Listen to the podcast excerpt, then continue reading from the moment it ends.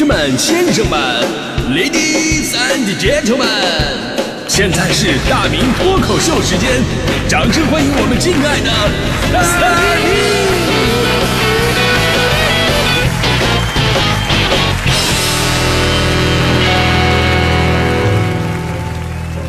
明！好，欢迎各位来到今天的大明脱口秀，我是大明。很多朋友都知道我是一个特别，呃，宽厚稳重的人啊。重点是这个四个字要分开来说，宽厚稳重啊。所以呢，我的形象跟脾气啊是非常相符的，都是被岁月磨平了棱角。但不是说每个人天生都是这样啊，自带那种任人宰割气场的。当年的我呀，我也是个血气方刚的少年啊，我看不惯这个世界上的很多行为，比方说有的人跟领导。咋说话呀？这个没话找话呀，点头哈腰啊，我看不惯。比方说，有的人每天为了怕扣钱，各种拼命的打卡啊；比方说，有的人为了占点小便宜，各种谎话连篇；比方说，有的人明明不喜欢这个人，还非得装作很熟络的样子。哎，兄弟，过得怎么样啊？我特别讨厌这些行为，我不屑与之为伍。我的原则就是永不妥协。永远只在这一棵树上吊死，哪怕最后树死了我还活着。哎，我就是那么刚，对吧？然而这么多年过去了，我终于活成了我自己最讨厌的样子。是什么让我人性扭曲？是什么让我道德沦丧？当然跟我们的领导是没有任何关系的啊。我们的领导呢，在工作上是让我发挥个性，生活中让我自由飞翔啊，从来不强调打卡，也不会强加给我什么什么观念。最重要的，还给我配了一个那么好的搭档。嘿，迪，最近过得怎么样？嘿，哎，你说人出生的时候吧，是一块质朴的石头，有棱有角，生气勃勃。但在生活无情的打磨当中，人就慢慢的磨平棱角了，变得圆滑而又世故，然后随遇而安，物欲横流。但是回头啊，总结一下那些磨平你棱角的事儿吧，你会发现大多都是一件又一件的小事儿，有的呢带给你挫折，有的呢带给你领悟，不知不觉当中就把你给改造了，直到有一天你会突然发现，哎，我怎么那么怂呢？我，真的，我最近我这种感觉特别强烈，呃，我为什么有这么强烈的感觉呢？是来自于我的两个邻居，一个是车位上的邻居，就停车的停停车位上的旁边那个那个车，没错。她呢是一位路虎揽胜、保时捷918、宝马740的女车主啊，这到底是哪辆车？因为我也不太清楚，因为这个车位经常换车，当然都是她的，所以一度我以为她是做二手车的，你知道吗？但后来想想应该不是，因为但凡是做汽车生意的人呢，天性应该都是比较爱惜车辆的，对吧？但但是这位女士完全不是，我们俩这挨着停了两年了，可能呢是因为这个车位啊相对来说比较窄的原因。呃，这车门呢打到最大的时候呢，是能够碰到我的车门的，然后他的车门就在我的车门身上留下了五百多个深深浅浅的痕迹，就好像是山顶洞人在计算日期一样。浅的是普通的划痕，重一点的已经漏了底漆，更严重的还有十几处的钣金变形。这事儿啊，我跟大迪说过，我说大迪同学，我真的真的好神奇啊。为什么他开门撞我的门，而他的门却一点事儿都没有呢？大迪说：“这不算什么，我发现了一件更神奇的事儿。都五百多个坑了，你还跟那脱口秀呢？你？其实我不是没找过他，从第一个坑出现的时候，我就觉得啊，这个人好过分啊，那下不为例哦。很快，第二个坑又出现了，往后的日子雨后春笋。但是我这个人也不是好惹的呀，我都。”记在心里了。之后有一天，我刚到家，在车里边没有下车，正好这时候啊，就赶上那位女车主开车回来，哎，停我旁边了。我当时的心理活动是这样的：我先不跟你说啊，我要先亲身体会一下你开门的撞击力到底有多大。然后这位女士果然没有让我失望，他的车门呢可能比较重，然后几乎是用脚踹开的，然后腾的一声巨响就砸到了我的车门上，就连带我的车跟我二百四十斤的体重啊，整个忽悠一下子。当我醒来的时候，他已经走远了。我下车一看，钣金又变形了。我当时我真的无法再抑制我内心的愤怒，真的是可忍孰不可忍呢？我对着那个远去的得意的背影，我怒吼了一声：“你有病啊！你给我注意点！” 前不久呢，我去置换车辆去，然后估价的师傅一看我那车，啊，就是百思不得其解，说：“哎呀。”哥们儿，你这个我各种碰撞我都见惯了啊，你这种能碰出麻面的我还第一次见。我跟你说，你们放心啊，就是听节目的朋友们，你们都放心，我不会放过那个女车主的。你给我再等两年了，我跟你说。这是一个啊，这是一个邻居。另一个磨平我棱角的邻居啊，是我家楼上的那个孩子，也是搬来一年左右的时间。这一年的时间让我见证了孩子的体重、体力啊，包括体重的一个成长。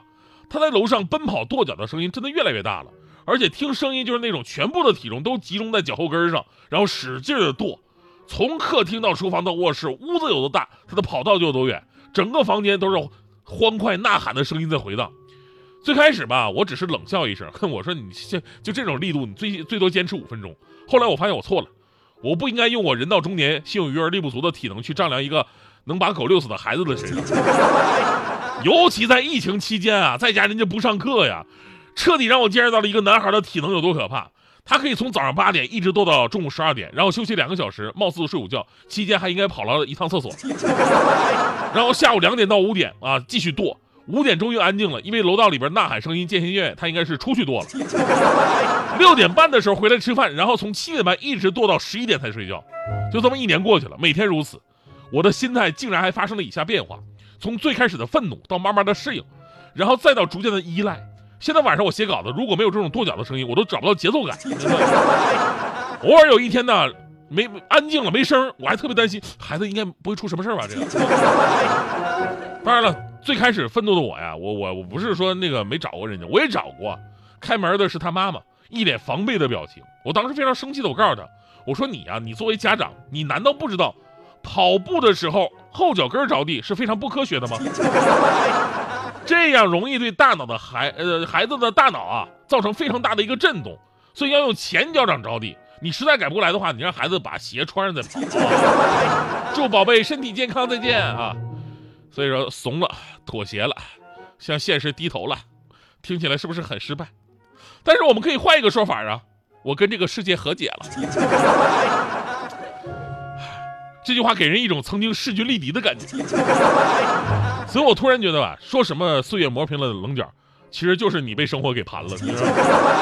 小的时候我们听过这个孔融让梨的故事啊，然后呢，爸爸洗出一堆梨，有大有小，哥哥弟弟一群人，爸爸让这个孔融先挑。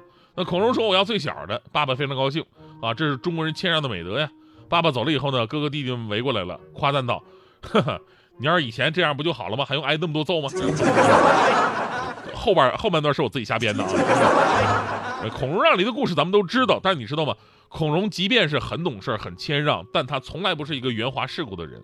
最后，孔融也是因为在官场上太刚烈，坚持自己的原则，最后被曹操给做掉了。所以我觉得呢，孔融这个人最值得敬佩的地方就在于，面对利益他是一个谦让的人，而面对责任呢，他又是一个当仁不让的人。所以这个故事告诉我们道理：总有人说，岁月呀，啊，就像是流水一样。把人的这个性格就像石头一样棱角都给磨平了，可就算是磨平了，石头它还是石头，骨子里边应该还是坚硬的。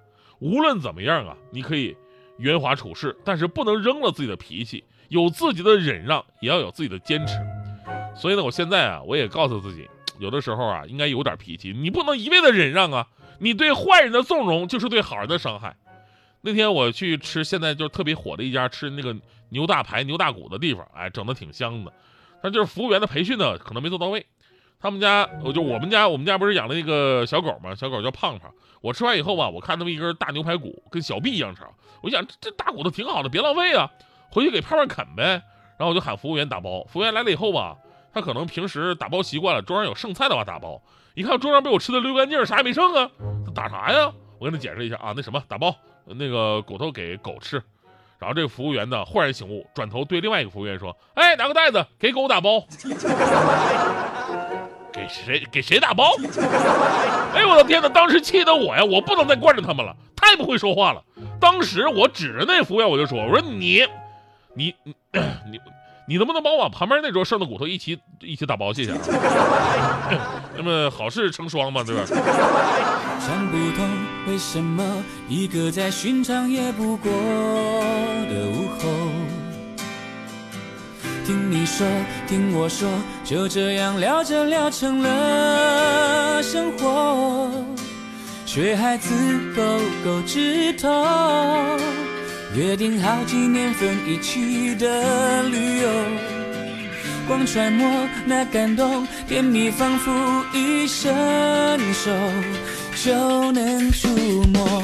想不通，印象中爱比相信的还荒谬，还颠簸。等谁说，猜谁说，就这样撑着撑到没话说。当你看我的时候，不由自主泛起了笑无限温柔。原来幸福多轻松，简单的不假思索，何苦非要梦寐以求？你和我一个眼神交错，对爱如昨，像终于又像久违般的重逢。难怪我身边的空一直都冷飕飕，不管怎么牺牲奉献，依然为你保留。你和我根本无法闪躲，对眼如昨，曾经纠结的困惑突然从容。孤单有誓言承诺，心事都被珍重，命运早替我们细细琢磨，完美定做。